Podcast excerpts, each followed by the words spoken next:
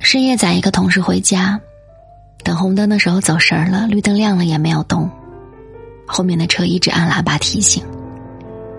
同事也有心事，一只手搭在挡风玻璃上，点了一支烟，风抽了一大半，烟头烫伤手指才回过神来。前段时间，他家里的一个老人生病去送往省医院，他每天上完课。都要在两个多小时的车程的路上来回赶。他之所以搭我的车回家，是因为几天前的一个早上，他的车被新手司机给撞了，被送进了修理厂。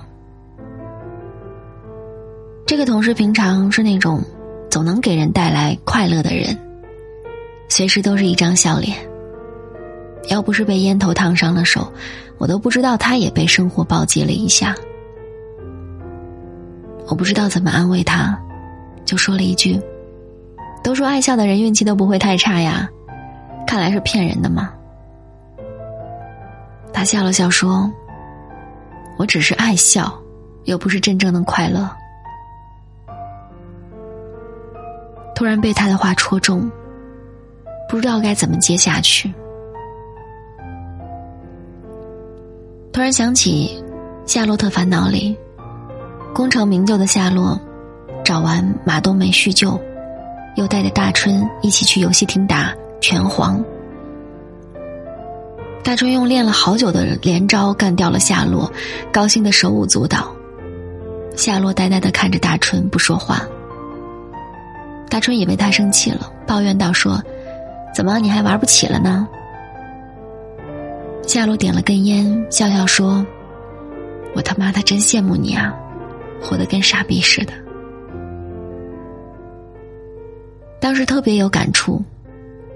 夏洛看起来，金钱和名利都有了，但他羡慕大春是真的，因为在他的世界里，已经找不到能让自己兴奋的东西了。那些爱笑的成年人，又有几个是真正的快乐呢？哪怕你的伴侣就睡在你的身边，当你决定一个人消化所有的委屈的时候，你们之间也仿佛隔着一条银河。快乐星球第一部讲的是人类小孩丁凯乐在快乐星球小伙伴的帮助下寻找快乐的故事。丁凯乐虽然是一名小学生，他生活的校园环境却是一个微缩的社会。他之所以不快乐，是因为不想违背初心，过早迎合不属于他那个年纪的人情世故。剧中有一集标题叫做“演讲风暴”，就毫不避讳的展示了成年人世界里的欺上瞒下。东方老师有事请假，班里来了一个代课老师小韩，韩老师业务能力一般，甚至记不清同学的名字。但是在溜须拍马方面却有一手，韩老师很想留校任教，正好机会就来了。学校要举行演讲比赛，韩老师看了学生的家庭情况以后，发现班长马祥宇的父亲是教育局局长，于是心生一计，不让学生自愿报名，直接安排马祥宇参加了比赛，同时也让丁凯乐陪跑。韩老师亲自给他们布置演讲题目，马祥宇讲“我爱我的学校”，内容表面是给学校歌功颂德，但核心是吹嘘校领导。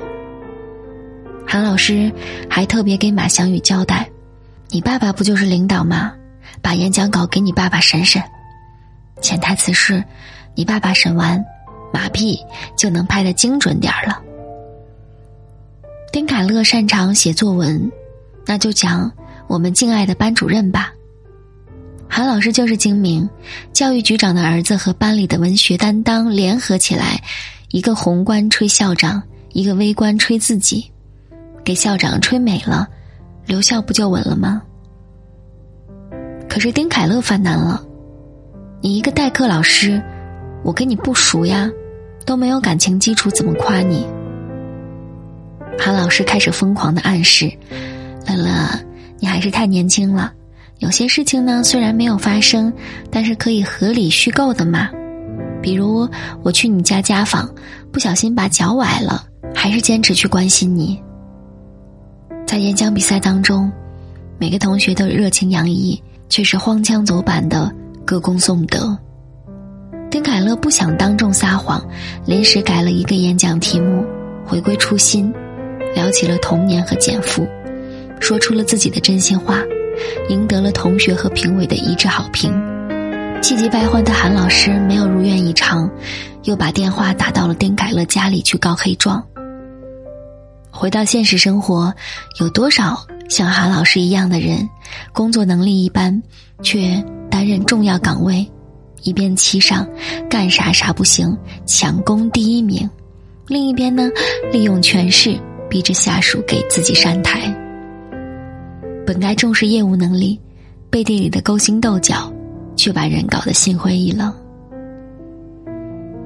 五月天有一首歌叫做《你不是真正的快乐》，被生活扇了几个耳光，真的很扎心。你不是真正的快乐，你的笑。只是你穿的保护色，你决定不恨了，也决定不爱了。把你的灵魂关在永远锁上的躯壳，这世界笑了，于是你合群的一起笑了。年少的时候，快乐是漫无边际的想象和好奇。跨上扫帚就是骑士，围起板凳就是城堡。手里拿着宝剑，嘴里喊着口号。世界像是一个迷宫，你站在起点，踮着脚尖窥视，想象着每一个转角处的神奇。长大以后，你不再害怕床下妖怪，也不再把手电筒照向夜空，不再想象着有一天，宇宙深处的外星人可以看到你的信号。当你决定做一个合群的人，就意味着你要昧着良心，夸领导的决策高瞻远瞩。你不再是一颗糖就能哄骗的小孩儿，而是个在处心积虑布置的诱饵面前不为所动的大人。你活得越明白，懂得道理越多，幸福感也就越低。以前会怦然心动或者心头一热的事情，现在都不会。再起丝毫的波澜了。尊严被踩在脚下，还得笑脸迎人。或许你也会厌倦名和利，更想要一份理解，一份安慰。这就是成长的代价。在外面波澜不惊，回家后眉头紧锁，内心患得患失，人前却要不动声色。人们带着用经验教训。定制的面具，遮盖日渐疲惫的脸庞。虽然每天都在假笑，却忘了上一次真正的快乐是什么时候。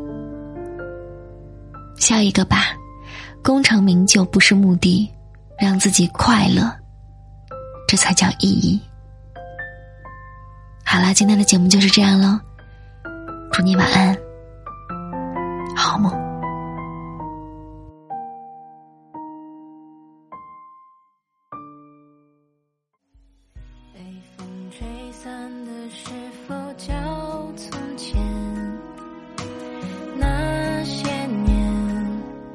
下太多